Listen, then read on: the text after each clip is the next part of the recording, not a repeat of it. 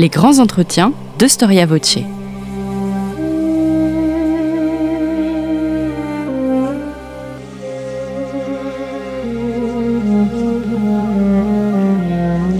On retrouve Marie-Gwen Carichon. Bonjour à tous et bienvenue sur Storia Voce. Et puis pour ceux qui ne nous connaissent pas, je précise que Storia Voce propose des podcasts sur tous vos moments préférés de l'histoire en accès libre et illimité et donc gratuit. Et si nous avons fait le choix de ne pas faire appel à la publicité pour les financer, nous avons quand même besoin de vous pour continuer euh, cette aventure. N'hésitez pas à nous soutenir en faisant un don à notre association et pour cela il suffit de cliquer sur le lien indiqué dans la description de ce podcast. Et puis en faisant ce don, vous recevrez en échange un abonnement gratuit au magazine Histoire et Civilisation. Nous sommes en 201 avant Jésus-Christ, à Rome, au milieu d'une foule en liesse. L'homme, dont la ville salue les honneurs, se tient debout sur un char, le visage peint en rouge. Devant lui, les magistrats, les sénateurs, toute l'élite de la République romaine est là. Et puis derrière cette élite, les vaincus, les Carthaginois, humiliés, qui traînent leur défaite et leur honte. L'homme qui est célébré en ce jour, c'est Scipion l'Africain. Ce héros victorieux qui a enfin apporté à Rome la paix au prix du sang, après 18 ans de conflit avec Carthage, pénètre sans armes dans l'enceinte sacrée de Rome. Qui est ce héros? Scipion, que l'on connaît bien moins que l'adversaire qu'il a combattu et qui se nomme Hannibal Barca. Vous connaissez évidemment cette image d'Hannibal sur ses éléphants et qui traverse les Alpes. Cette guerre contre Carthage, euh, l'histoire l'a appelée euh, la deuxième guerre punique parce qu'en effet, il y en a trois des guerres puniques entre 264 et 146 avant Jésus-Christ. Mais revenons en 201 et retournons à Rome. Derrière Scipion, comme pour le préserver de l'orgueil qu'il pourrait tirer de cette gloire, ses légionnaires lui chantent des vers moqueurs, et derrière lui un esclave porte au-dessus euh, de sa tête une couronne de laurier et lui répète à l'oreille Souviens-toi que tu es mortel. Scipion s'est-il souvenu euh, après sa victoire de cette phrase ou a-t-il cédé à l'ubris? Est-ce qu'on peut le considérer comme le héros romain? Et si oui, pourquoi est-ce qu'on l'a oublié? Bonjour Laurent Gohary. Bonjour. Vous êtes euh, enseignant au lycée et à l'université euh, parien Sorbonne. Vous, vous n'avez pas oublié Scipion l'Africain puisque vous en avez écrit la biographie, une biographie qui est parue aux éditions des Belles Lettres. Et dans cette euh, biographie, vous revenez sur euh, tout le parcours euh, de cette personnalité qu'on découvre avec beaucoup plus de charisme qu'on ne le pense, puisque c'est vrai qu'il a été un petit peu effacé par la figure de son adversaire Hannibal. Alors une question de contexte avant de rentrer dans cette deuxième guerre punique. Qu'est-ce que les guerres puniques et quelles en sont les causes générales? Alors ces, ces guerres puniques euh, qui tirent leur nom de Poénie en, latin qui signifie euh, phénicien, parce que les Carthaginois étaient des, des colons phéniciens. Alors on a deux, deux grandes républiques, celle de Rome et celle de Carthage, qui sont des républiques rivales. Elles n'ont pas toujours été rivales, elles ont été alliées euh, auparavant, même au tout début du IIIe siècle. Et un petit peu comme, comme à, toutes les époques, on va retrouver des empires qui s'étendent, enfin des États qui deviennent des empires qui s'étendent, et sur les marges de chacun des empires empires, ils se rencontrent et ça provoque une rivalité. Cette première rivalité débute euh, avec la, première guerre punique, donc on est euh, en 261 euh, avant notre ère, enfin juste milieu du IIIe siècle. cette longue guerre, première guerre punique, se solde par la défaite de Carthage, qui ne rêve que d'une revanche. Rome s'y prépare, bien sûr. Et la deuxième guerre punique est cette guerre de revanche, en fait, que mène, que mène Carthage. Hannibal, le, grand chef de guerre, qui a pris la, main sur une, il a pris le contrôle d'une principauté en Espagne et autour de Carthagène et qui prépare cette revanche contre Rome. Qui a raconté euh, les guerres puniques? En fait, comment vous êtes documenté, vous, pour raconter cette histoire? Alors on connaît bien euh, Tite Live, euh, qui est l'auteur latin le, plus connu, Polybe euh, plus ancien et qui est sans doute plus solide que, que, que Tite Live, Tite Live s'en sert. Polybe est la, première source qui nous renseigne sur cette, sur cette guerre punique, cette deuxième guerre punique, et, c'est un auteur grec du, du deuxième siècle Et Polybe a bien vécu dans la famille de Scipion, notamment de son petit-fils adoptif euh, Scipion Émilien. Polybe a accès à des archives, il, euh, nous renseigne sur, euh, sur le personnage. Tite-Livre, quant à lui, écrit bien plus tard, et il est tributaire de Polybe. Alors ce sont les deux principaux auteurs dont on se sert, mais il y en a d'autres moins connus. Euh, Appien d'Alexandrie est relativement connu. Plutarque nous raconte quelques biographies de contemporains de Scipion l'Africain. il existe par ailleurs une biographie de Scipion, enfin il a existé, une biographie de, de Scipion de par Plutarque mais qui a disparu. Euh, c'est euh, euh, ce qui arrive assez fréquemment en fait. Et en revanche, on a aussi un autre auteur plus tardif, Silus Italicus, qui écrit à l'époque impériale. Mais on a peu de sources, donc c'est un véritable puzzle que d'essayer de reconstituer ce, personnage en dehors de sa vision idéalisée. Alors, quelles sont les autres traces qui existent de ces guerres si on met de côté les écrits? Alors, il y a des traces archéologiques, il y a aussi des traces dans la, psychologie collective. Euh, encore au premier siècle, on disait aux enfants qui n'étaient pas sages qu'Hannibal était aux portes pour leur faire peur. Euh, et puis, euh, même euh, euh, dans, l'œuvre de, Cicéron, inconsciemment, on se rend compte que euh, Scipion est une figure idéalisée il a fabriqué un héros véritablement lisse qui a toutes les vertus du, du bonhomme politique romain et républicain, ce qui n'était pas du tout en réalité, hein, parce que c'est quelqu'un qui a toujours été dans la transgression et pourtant c'est l'image qui en est restée. Alors c'est une image qui est restée quelque temps. Néanmoins aujourd'hui, euh, personne connaît Scipion. Alors peut-être nos euh, les Anglo-Saxons, mais en France, euh, il y a peu de choses sur Scipion. Deux, deux films. Vous avez évoqué deux films avant cet entretien. Qu'est-ce que vous pensez de cet oubli de l'historiographie? Alors c'est euh, pour des raisons euh, historiques et historiographiques qu'on s'est davantage intéressé à, Hannibal. Euh, bon, les, historiens euh, travaillent beaucoup plus sérieusement à partir du 19e siècle, hein, et c'est Michelet qui fait qui, a écrit d'ailleurs une histoire de Rome, hein, qui, est, passionnante à lire, et bon c'est avec le, le, style de Michelet. Et Michelet idéalise Hannibal. Hannibal est bien décrit chez Michelet et il en fait le héros. pourquoi? Parce qu'on est au 19 19e siècle, on est quelques années après euh, euh, Waterloo, et euh, Hannibal rappelle Napoléon. On sait dans l'actualité la place qu'a Napoléon dans notre histoire. c'est, alors bon, l'historien ne juge pas, on, on, on se défait, hein, bien sûr, mais, mais la présence de, la figure de Napoléon est assez marquante, et Hannibal se, retrouve dans Napoléon inversement, parce que finalement, on, on a cette, cette image du, du général vaincu tragiquement, et il y a quelque chose d'assez beau en fait dans la tragédie, si, si on s'intéresse par exemple à César, enfin le côté shakespearien, c'est parce qu'il est assassiné que finalement cette, cette figure euh, euh, reste dans l'histoire. Il y a de la tragédie. Et pour Hannibal, comme pour Napoléon, c'est ce que l'on retrouve.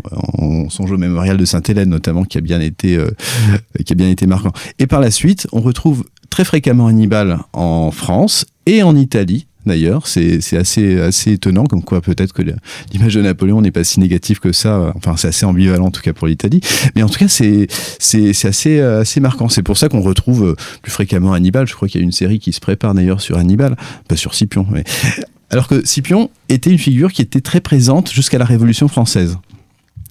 Alors Scipion, il naît à Rome euh, en 235 avant Jésus-Christ. Euh, de quelle famille est-il issu? Alors il est, euh, il est issu d'une vieille famille aristocratique et patricienne, euh, c'est-à-dire les descendants du tout premier Sénat de Rome. Euh, c'est une, une, famille qui appartient à l'élite. Ils, ils, sont présents à Rome, on, en est quasiment certain. C'est ce, ce qu'a montré Henri Ecceto, au, au, moins à l'époque étrusque. En fait, il y a des liens avec avec l'étrurie assez importants. Et les Cornélii se sont illustrés au cours de la première guerre punique, notamment. Ils sont même illustrés avant. Il y avait un, un un, un, de leurs ancêtres, d'ailleurs un des ancêtres de Scipion, qui était présent lorsque les Gaulois ont, pris Rome en fait au début du IVe siècle et incendié la ville. Les Cornélii sont, cette, sont une famille importante, majeure, euh, et ils semblent s'être déjà euh, tournés vers l'hellénisme peu avant la naissance de Scipion, mais très discrètement. Euh, n'oublions pas qu'au IIIe siècle, on est en période de guerre, les, la xénophobie est quelque peu exacerbée. Par conséquent, les Grecs, il ne fait pas bon de s'y intéresser Alors, euh, Scipion, il a l'éducation type d'un enfant puis d'un jeune homme de l'aristocratie. Oui, tout à fait. Alors euh, Scipion donc grandit dans cette famille aristocratique. On sait peu de choses sur son sur son enfance, mais on peut l'imaginer. Euh, il a été euh, très certainement éduqué par euh, par par son père. Euh, sa mère a dû jouer un rôle aussi considérable. D'ailleurs, elle est présente en fait dans, sa vie à plusieurs reprises. Elle joue un rôle d'ailleurs dans sa carrière politique. On, le dit assez peu. Et euh, Scipion grandit donc dans ce milieu. Il, euh, apprend à, manier les armes, il apprend à lutter, à nager, à faire de la politique, parce qu'en fait, euh, c'est assez intéressant. Le, terme pour parler de l'éducation dans le monde antique, c'est ludus, c'est-à-dire le jeu. On apprend par jeu, on apprend à jouer euh, aux soldats, à jouer aux cavaliers, à jouer à l'orateur aussi. On, écoute les discours des grands orateurs, on les imite, on, en suit l'exemple, on, se l'approprie pour ensuite y mettre euh, sa patte. Et c'est ce que fait, c'est ce que fait Scipion. Il apprend avec son père. Il apprend aussi la géopolitique, l'histoire de sa famille, surtout d'abord l'histoire de sa famille. On va revenir euh, par la suite sur son éducation militaire. Est-ce que euh, on a des informations sur l'apparence physique de Scipion? Alors, euh, pendant longtemps, on, avait à, l'image, on trouvait dans les vieux manuels de latin, c'était assez drôle, euh, un prêtre isiaque avec une figure toute noire euh, de bronze, un peu, un peu chétif, qui semblait bien plus âgé que, qu'avoir, quelqu'un d'une cinquantaine d'années. Et en fait, Scipion n'était, alors il n'était pas chauve quand il était jeune, bien sûr, on le voit sur la couverture, mais quand il était jeune, il était plutôt beau, avec une chevelure assez abondante, c'est ce que nous dit Tite-Live. On dit même que sa beauté avait ému le prince numide Massinissa, peut-être était-ce à cette époque d'ailleurs, euh, on ne le saura jamais. Mais en tout cas, c'était euh, c'était quelqu'un qui savait séduire, qui savait plaire. Et, et voilà, c'est ce que l'on peut dire de sa, de sa stature, de son apparence. Alors pourquoi est-ce qu'on l'appelle euh, Scipion l'Africain? Alors c'est un, on on rencontre également des gens qui s'imaginent qu'il était véritablement africain. C'est alors on, on essaie de, de, de répondre sans, sans, sans trop sourire qu'en fait c'est parce qu'il a vaincu en Afrique. En fait on portait ce, ce nom-là pour signifier qu'il avait conquis l'Afrique. On va retrouver aussi euh, euh, le, le- pour son petit-fils adoptif euh, le Numantin. Ça ne veut pas dire qu'il était de Numance en Espagne, mais bien sûr, mais parce qu'il avait pris la ville de Numance. D'ailleurs, ce titre, c'est assez intéressant. Ça montre la, la présence de la culture euh, romaine.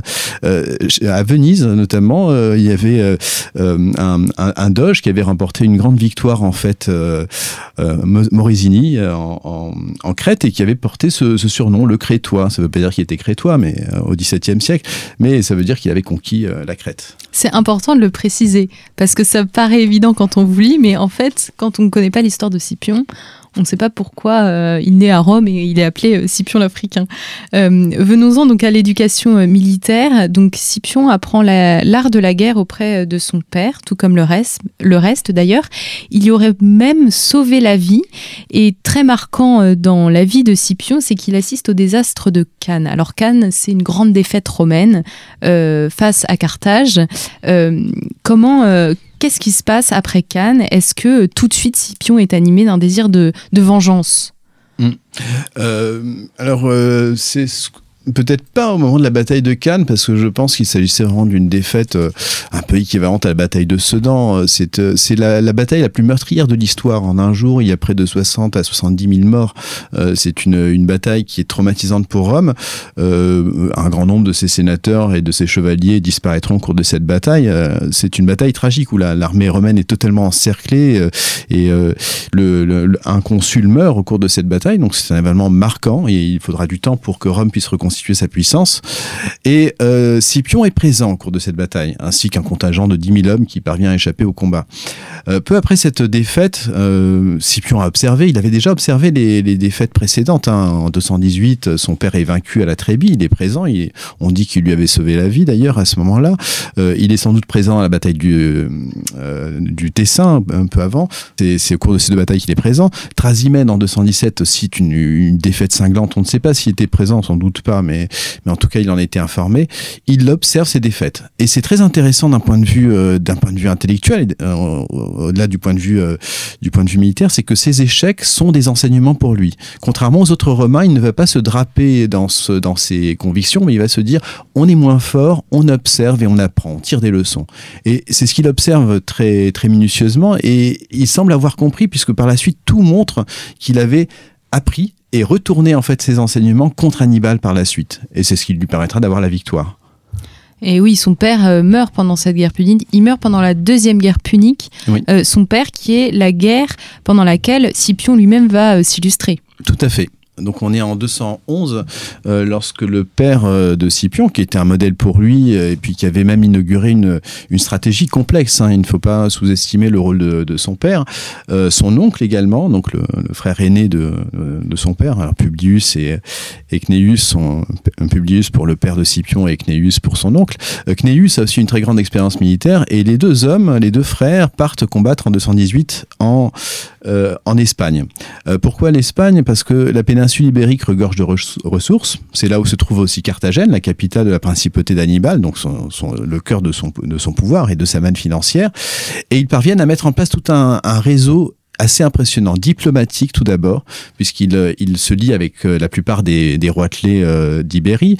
Ils mettent en place aussi un système d'espionnage. Euh, ils n'en font pas la publicité, les Romains voisins un très mauvais œil, mais l'espionnage est présent, euh, l'infiltration, toutes les recettes sont bonnes. Et surtout, c'est une, une guerre extrêmement fine. Hein. Il ne s'agit pas du tout d'une guerre d'énermentissement comme les, les, stratégies qui sont tentées en, en Italie. Ils sont assassinés en 211 suite à une trahison, euh, une trahison de leurs propres hommes, en fait, euh, enfin pas des Romains, mais en tout cas des mercenaires qui ont été recrutés. Et euh, ils sont assassinés. L'un est brûlé vif et l'autre est trucidé après être tombé de cheval. Enfin, c'est. Et il faut préciser qu'au moment où Scipion est désigné par le Sénat pour reprendre le commandement en Ibérie, il a 24 ans. Oui pourquoi si jeune? Comment est-ce qu'on l'a laissé partir euh, euh, comme ça, tout seul à la tête des armées, euh, alors que Rome est en danger face à Hannibal? On lui fait confiance et sa famille peut-être? Ah, c'est sa famille, absolument. C'est alors ce qui est drôle, c'est que quand on lit Cicéron, on est à la fin de la République. Alors c'est une une République qui est d'agoniser. On dit que tous les hommes politiques sont corrompus, que la seule chose qui l'intéresse c'est l'ambition. Donc Cicéron va faire de Scipion le personnage exemplaire, le sauveur de la République. Or la réalité et que Scipion a transgressé toutes les règles. Il n'a pas du tout suivi le cursus honorum. Il a juste sa famille pour lui, son jeune âge et son audace. Euh, il veut avoir ce commandement, ne serait-ce que pour récupérer toute la stratégie mise en place par son père et son oncle. C'est quelqu'un de très précoce. Euh, après la bataille de Cannes en 216, euh, il a très certainement écrit à son oncle et à son père pour euh, expliquer le déroulement de la bataille. Donc c'est un jeune homme de, de, de, 19 ans qui écrit ça. Et la même année, en 216, ce que l'on sait moins, c'est qu'il y a eu une bataille en, en Ibérie euh, à l'automne qui reprenait la stratégie point par point d'Hannibal à Cannes. C'est Asdrubal, son frère, qui menait en place cette, cette stratégie. Et cette fois-ci, les Romains, Publius et Cnéus, sont au courant de la stratégie. Et ils cassent la stratégie des Carthaginois. Et ils remportent une victoire une victoire qui est, euh, qui est évidemment euh, estompée par la défaite de Cannes. Mais en tout cas, ça montre une chose, c'est que c'était un jeune homme qui était extrêmement précoce. Et n'oublions pas que sa première bataille euh, en tant que commandant, donc on est en, on est en 209, lors de la prise de Carthagène, il prend cette ville de Carthagène qui est extrêmement bien fortifiée, entourée, enfin au cœur d'une lagune, avec un seul accès par voie terrestre. Il prend cette, cette cité en deux jours. Hmm. Et comment est-ce qu'il a réussi justement à prendre Carthagène alors c'est euh, bah, c'est quelque chose qui va être représenté tellement dans dans, la, euh, dans les gravures même au XVIIIe siècle on voit souvent cette, cette prise de Carthagène. Alors c'est c'est par l'espionnage. Euh, la réalité, alors dans, si on lit Tite-Live, euh, c'est parce que euh, Poséidon lui serait apparu en songe, il en a parlé à ses hommes, et puis miraculeusement, Poséidon fait venir une flotte euh, et, et, et, permet aussi l'abaissement du niveau de la mer, ce qui lui permet de franchir les, les remparts de Carthagène. En réalité, en réalité, euh, Scipion s'était s'était renseigné. Il s'est intéressé à la cartographie, grâce au monde grec d'ailleurs. Il avait des connaissances en géographie. Il avait des connaissances également en espionnage, puisque ses espions sont allés repérer les lieux. Ils connaissaient parfaitement bien le phénomène des marées, ce qui était rare pour l'époque. Hein. 50 euh, ans avant, les, commandants romains de, flotte ne connaissaient pas les marées, contrairement aux Grecs et aux Carthaginois, bien sûr. Euh, ça, montre tout de même qu'il avait une, une sacrée euh, longueur d'avance sur, sur son temps. Et tout ça disparaît, parce qu'évidemment, sa stratégie, il la conserve secrète. Est-ce qu'on peut dire que ses succès euh, militaires sont euh, liés à sa capacité à imiter les stratégies d'Hannibal? Alors, il imite et il innove. C'est-à-dire que euh, il va progressivement créer, euh, se servir de ce qui fonctionne chez son adversaire, c'est-à-dire avoir une armée qui est, euh, euh qui est comment dire, euh, bien entraînée, exercée à combattre comme des guerriers, non pas comme des soldats. Hein. La différence entre un guerrier et un soldat, c'est que le soldat combat en ordre, tandis que le guerrier combat pour sa propre vie. Et elle, il se sert de ces méthodes de, de, de combat pour enseigner à ses hommes une autre manière de faire la guerre. Il organise les légions différemment, en développant les manipules, il, il les forme avec un entraînement physique extrêmement rigoureux, il leur apprend même tous les métiers qui peuvent être utiles. Donc non seulement, enfin non seulement il s'agit de, de, manier les armes, mais aussi il s'agit de les forger. il va même inaugurer une nouvelle, un nouveau glaive, le gladius hispanensis, le glaive espagnol, en, reprenant ce qui fonctionne bien ailleurs. Et en fait, c'est intéressant d'un point de vue politique, c'est-à-dire que si on veut euh, se sortir d'une crise, il faut s'inspirer de ce qui fonctionne ailleurs, ce que ce qu'annoncent euh, beaucoup d'hommes politiques, enfin du moins la fin de la République euh, romaine. Et alors, face à tous ces succès de, Scipion, comment réagit Rome? Hmm. Comment est-ce qu'il se fait beaucoup d'ennemis? Est-ce qu'il est soutenu? Comment ça se passe quand il revient à Rome? Alors, euh, c'est quelqu'un qui semble euh, être assez peu sensible à l'image qu'il renvoie, euh, enfin, du, moins dans l'aristocratie. Euh, Scipion n'a respecté aucune règle du, cursus honorum. Il n'a pas été élu avec, un, enfin, avec une magistrature officielle avant 205. Enfin, avant, non, il a eu sa, sa question, son édilité, pardon, auparavant. mais il a un clan avec lui, une, une, famille, donc les Cornelii, et surtout, il a la famille de sa mère. c'est Pomponia, sa mère, toute une famille d'origine étrusque. Ils sont présents aussi à Rome et, ils jouent leur rôle. C'est-à-dire que l'oncle de, qui est, euh, enfin l'oncle maternel de Scipion, est présent à Rome. Il a, une place de, de, consulaire, donc un certain poids. En face, euh, il y a un clan plus conservateur, c'est le clan de Fabius Maximus, euh, qui est qui est décrit d'ailleurs, euh, c'est assez drôle dans, chez, chez Plutarque comme quelqu'un plutôt de taciturne et de peu audacieux dans son enfance du moins. Ça, ne semble pas avoir changé par la suite. Néanmoins, euh, Fabius Maximus euh, est très hostile à Scipion. Pour Fabius Maximus, qui est conservateur, il s'agit plutôt d'abord de vaincre Hannibal. On est en 205. L'Espagne est conquise. et pour vaincre Hannibal, il faut l'affronter. Et Hannibal, à ce moment-là, stationne, enfin piétine dans le sud de l'Italie. Il attend des renforts qui ne viendront pas, puisque son frère, qui est censé le rejoindre, est vaincu en 207 à la bataille du Métor. Et, euh, et pour, euh, pour Fabius Maximus, il faut que Scipion affronte Hannibal dans le sud de l'Italie. Ce n'est pas le plan de Scipion. Scipion veut porter la guerre en Afrique et donc euh, déplacer ses armées de, de, la Sicile, construire une flotte et ensuite débarquer en Afrique. Et cette, cette position audacieuse, offensive, gêne évidemment parce que ne songe qu'à avancer sans se soucier véritablement d'une décision collective. Et il est, euh, il est téméraire, il est, il est jeune. Euh, il va finir par aller en Afrique, enfin mm. par avoir euh, raison. On en revient à son, à son nom Scipion l'Africain. combien combien de, de, soldats le suivent? Combien de temps ça dure cette campagne d'Afrique? Et qu'est-ce qu'il cherche précisément à faire?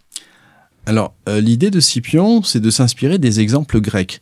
Euh, Scipion, d'ailleurs, quand il est, enfin, en 205, donc il est, il est élu consul, euh, il obtient un commandement en Sicile et il profite de ce séjour à, Syracuse, et accompagné, de, et accompagné d'ailleurs de 300 hommes qui n'ont pas d'armement. On se, demande bien ce qu'ils font là. Et il, il les fait entraîner par les plus riches familles de l'aristocratie grecque de Sicile. ce qui fait qu'ils sont formés avec la meilleure cavalerie qui soit. Les, cavaliers grecs étaient très réputés. Euh, les cavaliers, notamment les cavaliers de, de, de, de, Tarente aussi, mais là on est mais en tout cas, il y avait une tradition assez importante euh, dans, en, Sicile. Et euh, Scipion se sert de ses atouts. Il, euh, il, étudie à Syracuse. Il passe son temps aussi dans les bibliothèques de Syracuse. Syracuse, c'est l'une des grandes villes du monde, du monde grec. Hein. C'est la ville d'Archimède. et par conséquent, il se, il, se, il se baigne dans cette culture. Et il prend l'exemple d'Agathoc. L'Agathoc est un tyran de, de, de, Sicile, de Syracuse qui, qui, à la fin du, du IVe siècle, tente d'envahir l'Afrique. Il va faire comme lui. Donc il prend cet exemple-là, il suit cet exemple, il fait construire sa flotte et il part euh, euh, débarquer en Afrique. Il tente de prendre Uti, qui n'y parvient pas, mais de 205 à 202, date de la bataille de Zama, trois ans d'une guerre euh, relativement effroyable pour, pour l'Afrique. C'est-à-dire que Scipion va mettre en place une politique de terreur. Il l'avait déjà fait d'ailleurs dans le sud de, de, l'Espagne. Hein. Par moment, il n'a pas toujours été clément, comme après Carthagène où il libère les prisonniers. non, il s'agit parfois de détruire des de terroriser les Carthaginois. Pourquoi? Le but est de faire venir Hannibal. Il se dit que il faut choisir, un bon stratège choisit le terrain d'affrontement. Et il veut attirer Hannibal en Afrique pour le vaincre en Afrique. Et il sait bien qu'en menant ces opérations non loin de Carthage, euh, Carthage finira par rappeler Hannibal, ce qui se produit, Hannibal euh, vient le rejoindre. Et le 19 octobre 202, vous l'avez évoqué, c'est la bataille de Zama, euh, soit la bataille décisive enfin au moins la plus connue euh, bataille des, guerres puniques. et c'est aussi à cette occasion que Scipion, qui a tant regardé, scruté et aussi admiré Hannibal, qu'il va pouvoir le, qu'il le rencontre. Euh, donc Scipion et Hannibal se rencontrent la première fois, juste avant de se battre l'un contre l'autre. Euh, est-ce qu'on en sait un peu sur cette rencontre? Alors cette rencontre est, est, assez curieuse, elle est décrite euh, euh par tite et par Polybe. Hein. Alors c'est étonnant parce qu'on on, on mentionne la présence d'interprètes. Or on sait que Scipion parlait grec, Hannibal aussi très certainement. Alors euh, s'agissait-il d'une manière d'être sûr de comprendre ce qu'il allait se dire? Et cet échange est imaginé par les auteurs anciens. Elle a bien eu, elle a bien eu lieu, elle s'est bien déroulée cette, cette rencontre. Et euh, cependant, ce qu'on perçoit, c'est à la fois, euh, enfin du moins d'après les anciens, on ce qu'on perçoit, c'est finalement euh, une fine connaissance l'un de l'autre. Hannibal et Scipion se connaissent extrêmement bien. Ils se sont renseignés l'un sur l'autre. Euh, d'ailleurs, quelques, années, auparavant, ils ont failli s'affronter dans le sud de l'Italie.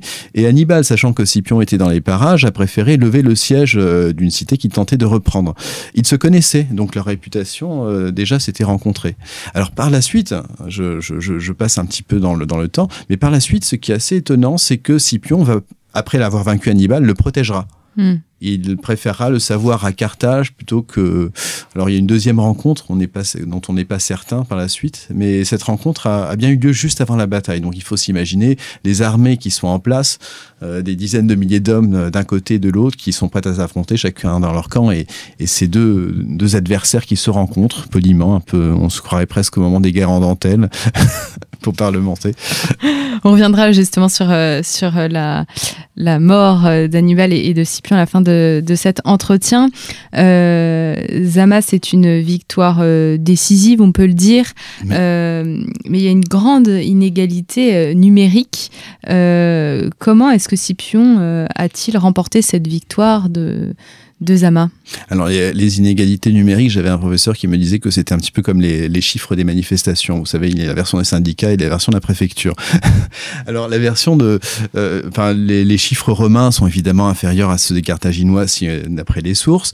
Il s'agit de mettre en, de mettre en relief, bien sûr, les aptitudes exceptionnelles des Romains, euh, qui n'étaient pas négligeables, il faut le reconnaître. Les, troupes carthaginoises étaient assez peu nombreuses. Il y avait de jeunes recrues, il y avait quelques, une dizaine de milliers de vétérans d'Hannibal, ça ce n'était pas négligeable. Ils se battaient depuis 218, donc ils avaient une longue expérience. Et il y avait un grand nombre d'éléphants, nous dit-on. En face, les Romains sont, près de 25 000, euh, pense-t-on.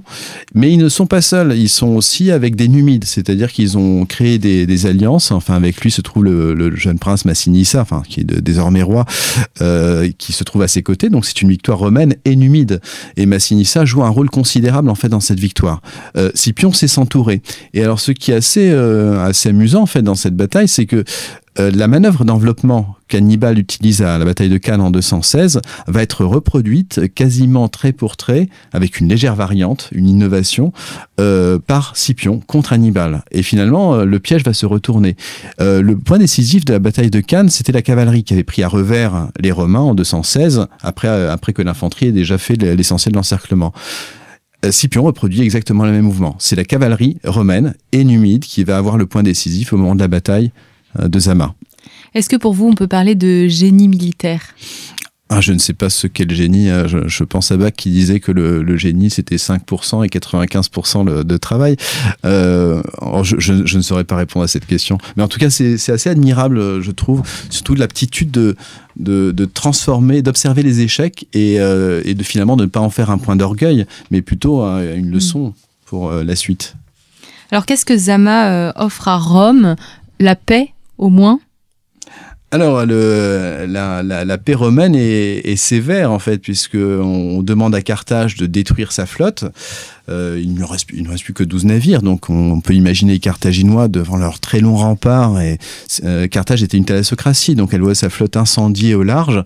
Euh, elle doit payer un tribut, évidemment. Elle doit euh, livrer euh, aux Romains tous ces éléphants, qui serviront d'ailleurs pour la campagne suivante en Grèce, parce que les Romains ont compris l'intérêt de se servir des éléphants sur un champ de bataille. Et, et ce, prix est sévère, néanmoins, il ne s'agit pas de la destruction de Carthage.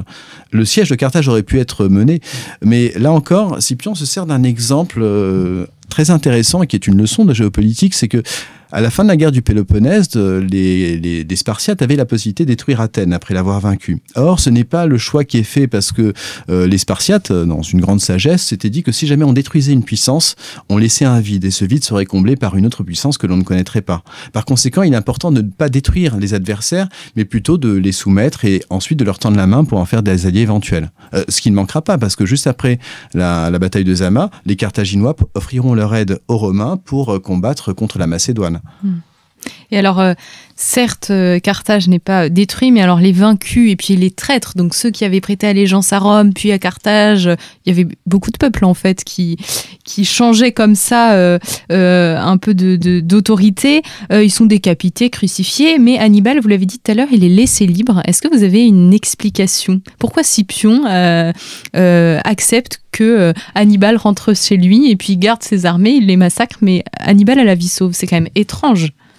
Bien, euh, je, ferai de nouveau le parallèle avec Napoléon. Les Anglais auraient très bien pu, après Waterloo, euh, décider d'exécuter euh, d'exécuter Napoléon, ce qu'ils n'ont pas fait. Ils ont préféré l'exiler. mais je ne sais pas si, si l'intention était tout à fait la même. c'est vrai que c'est assez curieux, mais d'intuition, je vous dirais que j'ai l'impression que c'était finalement une continence qu'il avait véritablement intégrée. C'est-à-dire que il ne cherche pas à exercer une vengeance, même s'il pourrait le faire. En fait, son père et son oncle ont été tués au cours de cette guerre par le frère même d'Hannibal. Euh, et Hannibal euh, est un modèle pour lui. il doit avoir une certaine forme d'admiration et il trouverait sans doute ça mesquin de, demander son exécution parce que c'est ce qui serait passé après le défilé. En général, les vaincus étaient, euh, égorgés. C'est ce qui arrivera d'ailleurs à, Vercingétorix, qui, qui, sera après plusieurs années de prison, qui finira par être exécuté au moment du, du triomphe de César. c'est pas ce que souhaite euh, Scipion. C'est d'une certaine forme, euh, si je peux me permettre un jugement, une forme de grandeur, d'une certaine façon de ne pas exécuter son adversaire. Vous parlez de continence, vous avez aussi parlé de tempérance, et ça, on s'en rend compte quand on lit votre livre. Il y a plusieurs exemples qui montrent que Scipion avait une très grande maîtrise de lui-même. Alors c'est le, stoïcisme. Euh, c'est on retrouve, euh, enfin Silus Italicus est un poète qui est, qui est très peu apprécié. D'ailleurs c'est drôle parce que quand on lit euh, l'introduction du Budé, le traducteur même ne semble pas aimer Silus Italicus. Mais Silus Italicus était un auteur du, de, de l'époque impériale, du Haut Empire, et il est stoïcien. Et, et il, il, écrit longuement sur Scipion et il parle d'une conversion au stoïcisme. Alors peut-être s'agit-il de poésie. Néanmoins, la continence que l'on retrouve au moment de Carthagène et ce goût pour l'hellénisme, on sait que le stoïcisme stoïcisme était très prisé à cette époque-là dans le monde grec. C'est une philosophie de temps de crise. Et, euh, et c'est ce que ce que ce qu'utilise Scipion, l'idée de se servir des échecs pour en faire des enseignements, c'est stoïcien. Euh, se mesurer dans ses dans ses colères, c'est stoïcien. Refuser finalement un excès d'honneur, ce que fera Scipion après Zama, c'est aussi stoïcien. Il finira par cultiver ses oliviers d'ailleurs en sud de l'Italie, un peu comme Cincinnatus. Alors Scipion, après la bataille de Zama, il n'a que 35 ans, il est tout jeune, euh, il a presque liquidé l'ennemi juré de Rome. Euh, que faire maintenant? À quelle reconversion euh, professionnelle se destine-t-il dans ce temps de paix? Alors dans ce temps de paix, euh, juste après la bataille de, de, de Zama, il va, euh, euh il, n'exercera pas de fonction euh, considérable. Il sera censeur dans les années 190, mais c'est-à-dire il est chargé de dresser l'album sénatorial, la liste des sénateurs, et surtout sa tâche principale, ce sera de lotir ses vétérans. C'est-à-dire que il avait avec lui un, un grand nombre de, de soldats qu'il avait suivis. Notamment, il y avait un contingent de, de troupes, 10 000 hommes, qui avaient été condamnés après la bataille de Cannes à vivre dans le déshonneur il leur donne une seconde chance. Il les emmène avec lui en Afrique, il remporte une victoire. Et, euh, et, Scipion cherchera les lotir, c'est-à-dire qu'il va leur offrir des terres à cultiver. Ces terres sont rachetées au nom de l'État et on met en adjudication, c'est-à-dire qu'on divise les terres pour les vétérans. Donc ces soldats qui ont rendu des services à la République, évidemment, sont récompensés. Il s'attelle à cette tâche, c'était une promesse de, de, campagne, une promesse politique, et il, s'y tient. C'est aussi une manière, ne soyons pas non plus naïfs, de s'attacher toute une clientèle, à une clientèle qui pourra mobiliser au besoin. Et alors, à la fin du, livre, on se rend compte que ça se finit pas si bien que ça pour Scipion, enfin dans le sens où euh, il se retrouve pris au milieu d'un procès. Euh, alors, comment on explique que euh, cet homme qui a sauvé Rome, qui a été célébré, son nom était sur toutes les lèvres, s'est retrouvé pris au milieu d'un procès pour détournement de fonds? Oui, alors c'est, oui, ça fait penser un petit peu à Al Capone. c'est toujours l'argent qui finit par être le, c'est à la fois le nerf de la guerre et puis le, moyen de faire chuter un homme politique. Alors, il n'existait pas de loi limitant, euh, limitant, euh, comment dire, une forme d'enrichissement du général. C'est-à-dire que c'est une affaire assez complexe. Le Scipion, avec son frère, enfin, Scipion est assez malade euh, dans ces années-là. Lors de sa dernière campagne, on est contre le, le roi Séleucide Antiochos III euh, et, et, Scipion, au moment de la négociation, touche de l'argent. Et cet argent, euh, on ne sait pas très bien de si, si c'était tout à fait légal, mais cet argent servait de présent pour pouvoir négocier une paix qui ne soit pas trop, euh, qui ne soit pas trop coûteuse, mais territorialement parlant pour le vaincu. et c'est cet argent-là qui va lui lui causer beaucoup de tort. Alors en a-t-il besoin on, ne sait pas trop. On sait que la famille des Corneli ne semblait pas si riche que ça en fait à l'époque. Euh, ou bien s'agissait-il de quelque chose qui était coutumier. En tout cas, le procès a lieu euh, et au cours de ce procès, euh, Scipion, qui est censé faire pâle figure et puis porter des habits de deuil, essayer d'avoir l'air humble, en fait, se présente à son procès avec des habits d'une parure extraordinaire, avec les insignes du vainqueur. Il vient avec une foule considérable, en fait, tout le peuple de Rome est présent et il avait un complice sans doute dans l'organisation dans de son procès, qui était un, un prêteur qu'il avait sauvé d'ailleurs pendant cette guerre, cette guerre punique. Euh, et, et, ce, et, ce jour-là, c'était le jour même de l'anniversaire de la bataille de Zama comme par hasard. Et donc évidemment, Scipion se dit, après avoir tenu un discours, euh, que de toute façon, il faut commémorer la bataille de Zama. Il fait le tour des temples avec la foule qui l'accompagne, ses amis, ses clients, et il part en laissant son frère, qui était aussi mis en accusation en plan, et il quitte Rome il se sent véritablement trahi par Rome. Alors, euh, il n'y avait pas de loi pour limiter euh, cette, cette corruption-là encore à l'époque. La loi sera plus tardive. Mais en tout cas, c'était un moyen de limiter la puissance de Scipion euh, utilisé par les tribuns de la plèbe à ce moment-là. Oui, donc c'était peut-être un complot. On ne sait pas exactement bah, c'est euh, c'est c'est une, une, affaire trouble. On, peut avoir les, les, les, deux avis, mais en tout cas les, les les lois ne semblaient pas claires concernant euh, cette tractation financière qui s'est retournée contre lui. Alors comment est-ce qu'il termine sa vie? Alors, il termine sa vie en quittant Rome, en faisant inscrire sur, euh, d'ailleurs sur sa tombe, ce qu'il demandera, un grade patrie, tu n'auras pas mes os. Euh, il, il, il, part dans le sud de l'Italie, euh, dans une, une, petite villa qu'il qu'il s'est fait construire, qui est très très humble en fait. Et euh, Sénèque, qui visite d'ailleurs cette, cette villa et une toute petite salle de bain, euh, se, se, demande bien comment est-ce que Scipion, le, le vainqueur d'Hannibal, a pu vivre de manière aussi modeste. Alors, ce n'était pas non plus une, une petite bicoque, mais c'était même une villa d'aristocrate romain. Et, et Scipion se consacre en fait à lui, à sa famille, à ses proches. Euh, peut-être c'est-il qu'il n'a plus beaucoup d'années à vivre. Il a été malade à plusieurs reprises au cours de sa vie. Euh, une fois en Espagne, où il est totalement immobilisé pendant plusieurs semaines. Euh, une autre fois aussi lors de la dernière campagne en fait en Asie. Alors peut-être souffrait-il d'un mal que qu'on n'arriverait pas à identifier. Peut-être s'agissait-il d'une dépression en fait. Ça peut être tout simplement ça, un trauma de guerre. N'oublions pas que la guerre psychologiquement c'est quelque chose de marquant, voir des atrocités, les commettre soi-même. il y a quelque chose de cet ordre. Et ce qui est intéressant, c'est que finalement, il a cherché finalement à, mettre en place une paix. Il va mettre poser un pied euh, sur chacun des continents, enfin en Afrique, euh, Libérie est conquise, l'Asie ensuite, le monde grec. Euh, et désormais, il a compris finalement l'intérêt de la paix. L'objectif est de mettre en place une, une paix romaine. Et il fonde ainsi l'empire. Mais il peut se reposer désormais. Oui, on peut on peut pas dire qu'il est cédé à l'ubris et que euh, euh, et que la victoire euh, l'ait rendu orgueilleux et qu'il qu'il a voulu terrasser la République romaine. Ah, c'est quelqu'un d'assez tempérant, comme on disait tout à l'heure. Oui, tout à fait. c'est il y a un passage chez chez Tite je crois, ou chez Polybe, je ne sais plus, où il est question de d'une éventuelle aspiration à la royauté chez Scipion. Il aurait pu aspirer à la royauté et il ne l'a pas fait. C'est ce que, ce que nous écrivent les auteurs. Or, on n'est pas à l'époque de César. Euh, dans la dans l'idée de Scipion, il n'est pas question de renverser la République pour mettre en place une royauté. Il a refusé le titre de roi, euh, d'ailleurs, euh, en Espagne. Enfin, en tout cas, la nomination en tant que telle. Mais c'est tout de même le, grand-père de Tiberius et Caius Gracchus qui, eux, ont eu une sacrée carrière politique. Ce sont les enfants de, sa fille. Tout à fait. Alors euh, Scipion a eu euh, deux fils, euh, l'un qui ne semblait pas être très brillant, qui s'est fait capturer d'ailleurs au bout des, premiers affrontements en fait en Asie. Le second aura juste des fonctions religieuses en fait, et il sera le père adoptif de Scipion Émilien. Et sa fille Cornelia Africana semblait avoir le tempérament le plus affirmé. Et Cornelia épouse le père des Gracques, Tiberius Sempronius Gracchus, comme bah, même donc son fils d'ailleurs. Et elle aura deux enfants, les, les Gracques. Euh, elle s'occupe de leur éducation. Elle leur apprend la philosophie grecque. Et ce que l'on sait assez peu, c'est que le stoïcisme n'est pas seulement une philosophie de l'acceptation, c'est aussi une philosophie de la révolte. Mm. Il existe deux grands mouvements, enfin c'est ce qu'avait montré Il se deux grands mouvements dans le stoïcisme. Un stoïcisme assez paisible, qui accepte les règles et qui ne cherche pas à les réformer. Et un autre stoïcisme révolutionnaire, celui des Grecs, et peut-être était celui de, de, Scipion aussi, qui était beaucoup plus révolté qu'on peut l'imaginer, euh, qui est euh, la loi de la nature est supérieure à la loi des hommes. Et par conséquent, si la loi des hommes est mauvaise, on peut la réformer, on peut la changer. Et c'est le choix que fera euh, Tiberius Gracchus et son frère euh, Caius. Les deux hommes sont, sont formés par leur mère et à, la rhétorique et, et puis aussi à la philosophie. Donc c'est un héritage en fait de l'Africain. On ne peut pas considérer Scipion, en effet, sans l'héritage intellectuel et l'héritage philosophique.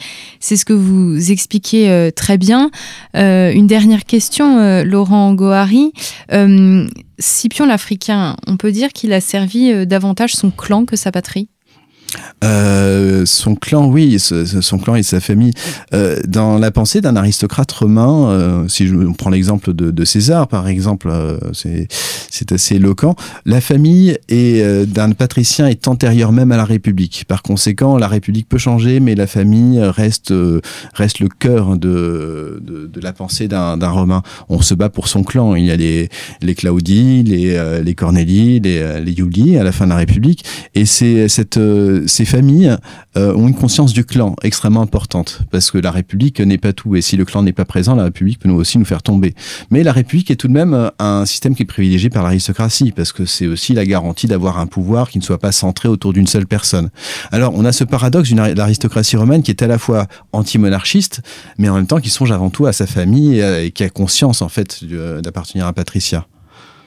Scipion euh, meurt euh, jeune, à 51 ans, quelle vie remplie. Et ce, euh, anecdote troublante, c'est qu'il meurt la même année qu'Hannibal. Oui, c'est tout à fait. C'est une endiade assez, assez étonnante. Les, deux hommes ont eu un, ont eu un très beau destin d'ailleurs, parce que ils se sont rencontrés. Ils ont tous deux été victimes d'une ingratitude, puisque Carthage aussi va être très ingrate vis-à-vis d'Hannibal. c'est pourquoi il s'exile et il part rejoindre Antiochos. Il servira finalement en tant que chef mercenaire euh, contre, à lutter contre les Romains et leurs alliés. Ensuite, il est, euh, il est abandonné par Antiochos et il finira par se, se, donner la mort pour éviter de tomber aux mains des Romains qui le recherchaient. Scipion n'était plus au pouvoir pour le protéger, en tout cas. Alors, s'agissait-il d'une protection pour revenir à ce que je disais un peu plus tôt, ou, euh, ou plutôt Scipion préférait savoir Hannibal à Carthage plutôt que de le savoir un peu mm. partout en Orient en train de, de, de servir de mercenaire? Vous savez son habileté en tant que chef de guerre. Mais en tout cas, il meurt la même année, donc en 183, l'un et l'autre exilés et, euh, et, finalement aussi promu à, une, un, un, beau destin pour, pour la suite, si on songe à la littérature ou à l'art. Merci beaucoup Laurent Gohari euh, d'avoir répondu à, nos questions. Je rappelle donc que vous êtes spécialiste d'histoire euh, euh, antique, d'histoire romaine et grecque et que vous venez de signer... Romaine. Romaine en particulier, mais vous enseignez aussi l'histoire grecque, si je dis pas de bêtises. On peut faire l'un sans l'autre si on sent la Scipion. Voilà, notamment, puisque lui-même est pétri d'histoire d'histoire grecque. votre biographie est sortie aux éditions Les Belles Lettres et elle propose le portrait de l'homme et également le récit de de, sa vie et de ses campagnes. Je vous remercie à tous euh, pour votre écoute et pour votre fidélité et je vous dis à très bientôt pour un nouveau numéro de nos grands entretiens.